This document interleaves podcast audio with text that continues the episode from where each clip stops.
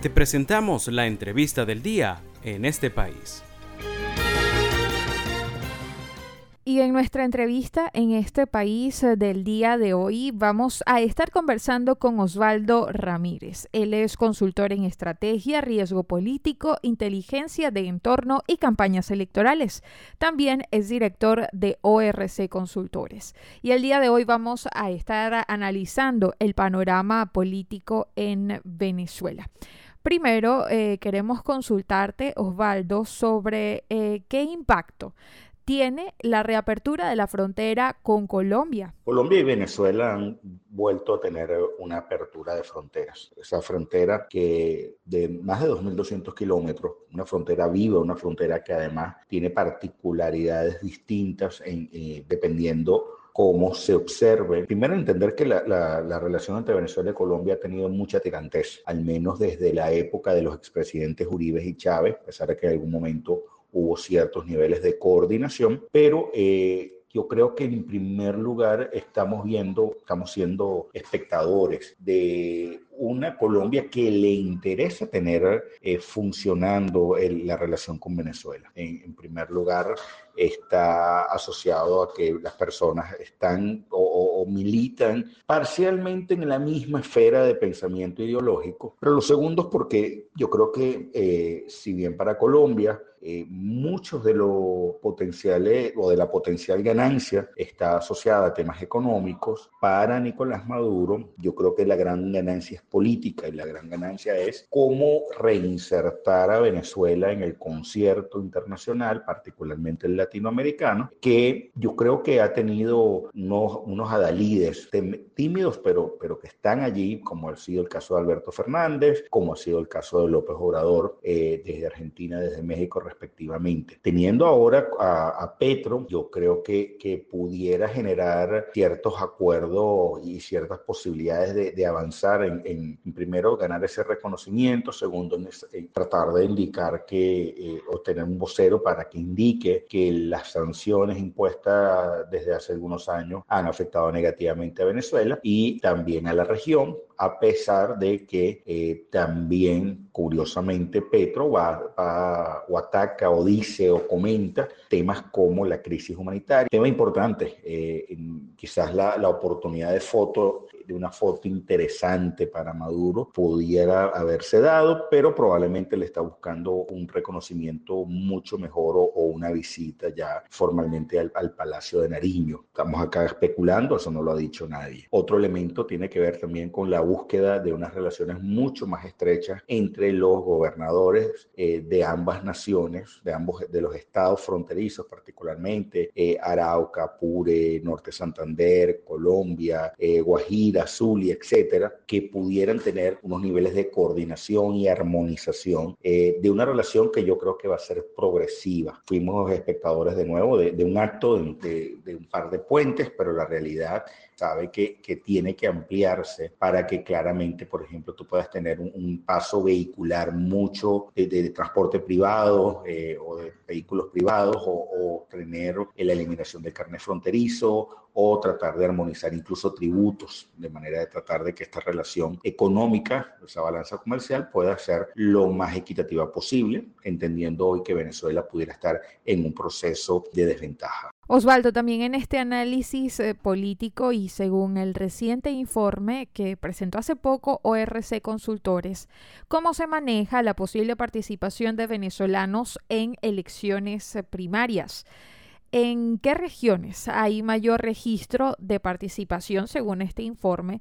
Y también a, qué se debe este incremento que registran ustedes en el porcentaje de participación con respecto a la medición anterior que hicieron desde ORC Consultores. Nuestro más reciente informe de la en relación con las primarias, el Frequency 58, que es la encuestadora de ORC Consultores, nosotros acabamos de pulsar el tema ligado a la participación en primarias. En el mes de junio, ok, ese campo fue realizado la primera semana de junio, la intención de participar en primarias por parte de la oposición, ojo, primarias de la oposición por parte de la población, se ubicaba en 28%. En el más reciente estudio, el campo fue del 29 de agosto al 5 de septiembre, con una muestra de más de 1.134 entrevistados, con fiabilidad del 95% y un margen de error de 2,6%, más o menos 2,6%. Esto aumentó a 40%.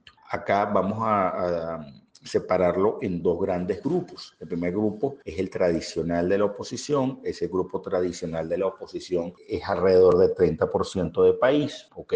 Este aumento significativo, pasando de junio de 46% de personas dispuestas a participar en unas primarias de oposición a 81%. Recordemos que aquí estamos hablando del clúster de los que se autodefinen como opositores. En los no alineados, grupo mayoritario del país, entonces cerca del 50% del país. Es importante porque este grupo de los no alineados, gente que te dice no estoy con ningún partido, no estoy con ninguno de los bloques políticos, a pesar de que algunos de ellos sí tienen intención de votar, sí tienen intención de participar, el aumento eh, pasó de 18% en junio a 22% en septiembre, rompiendo el error muestral. Ahora, ante tu pregunta de, de, de qué eh, se debe el incremento del porcentaje. Mira, el, yo, creo que la gente interpreta primero que el, el, mecanismo electoral es un mecanismo válido para alcanzar los cambios. Eh, eso es importante porque nos habla de que existe aún un talante democrático en la cultura política del venezolano, que no toda esa gente que hoy se identifica como no alineada está despolitizada, a pesar de que yo creo que eso es uno de los grandes, eh, una de las grandes amenazas que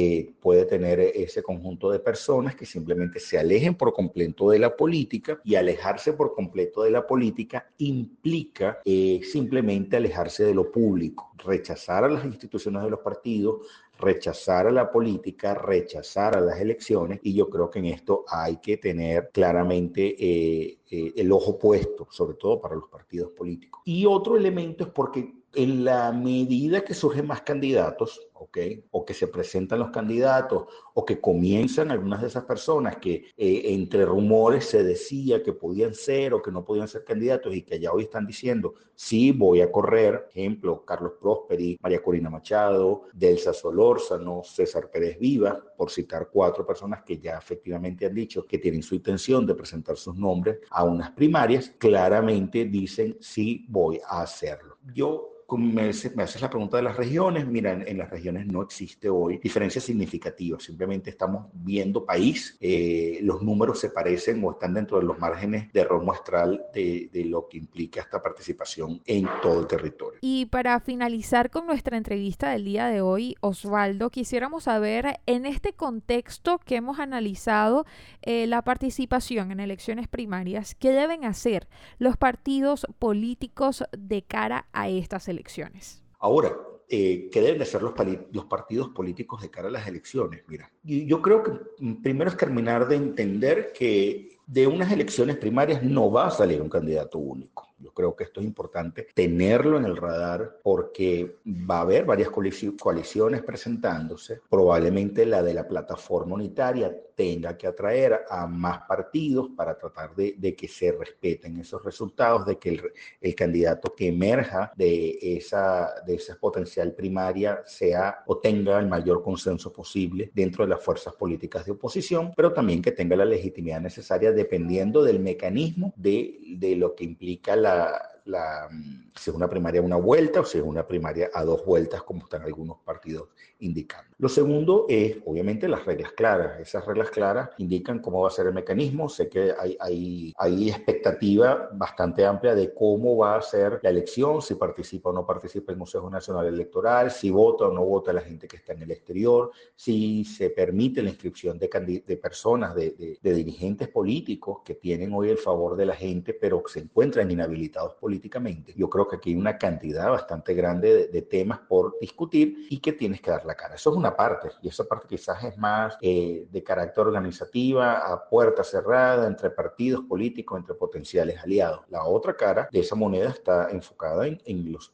en los ciudadanos, en, en, volver a la política de calle, en tratar de demostrar que como que a pesar de que hay una crisis de los partidos a nivel mundial, a nivel mundial, a nivel occidental particularmente, y una crisis importante de la democracia liberal como modelo, como paradigma, trayéndolo a Venezuela, es, la necesidad de tratar de romper esa imagen y esa narrativa de que Venezuela está mal por culpa de los partidos de oposición. Yo creo que aquí tienes un reto importante. El segundo tema está asociado a la necesidad de romper con esos niveles de alejamiento de la calle, de la política tradicional, del casa por casa, de ayudar a la gente y de tocar a cada una de las comunidades. Tercero es, bueno, obviamente vencer todos los mecanismos eh, que se han impuesto en los últimos años para que tu mensaje no sea amplificado y yo creo que eso obliga eh, a entender nuevas formas de comunicación, entender obviamente el uso de las nuevas tecnologías y entender obviamente que la política también, en realidad la política de verdad se hace en las calles y se hace en los espacios públicos público, en, la, la, el ágora pública diseñada para eso. Y esta fue nuestra entrevista en este país del día de hoy. Un gusto tener como invitado en el espacio a Osvaldo Ramírez. Él es consultor en estrategia, riesgo político, inteligencia de entorno y campañas electorales. Es director de ORC Consultores y el día de hoy estuvimos hablando sobre el impacto a nivel político de la reapertura de la frontera con Colombia y también sobre la participación en elecciones primarias. Después de esta entrevista vamos a seguir con más información en este país. Esto fue la entrevista del día en este país. Para conocer más el programa, síguenos en nuestras cuentas en redes sociales. Estamos en Twitter e Instagram como arroba en este país radio y visita nuestra página web www.enestepais.info.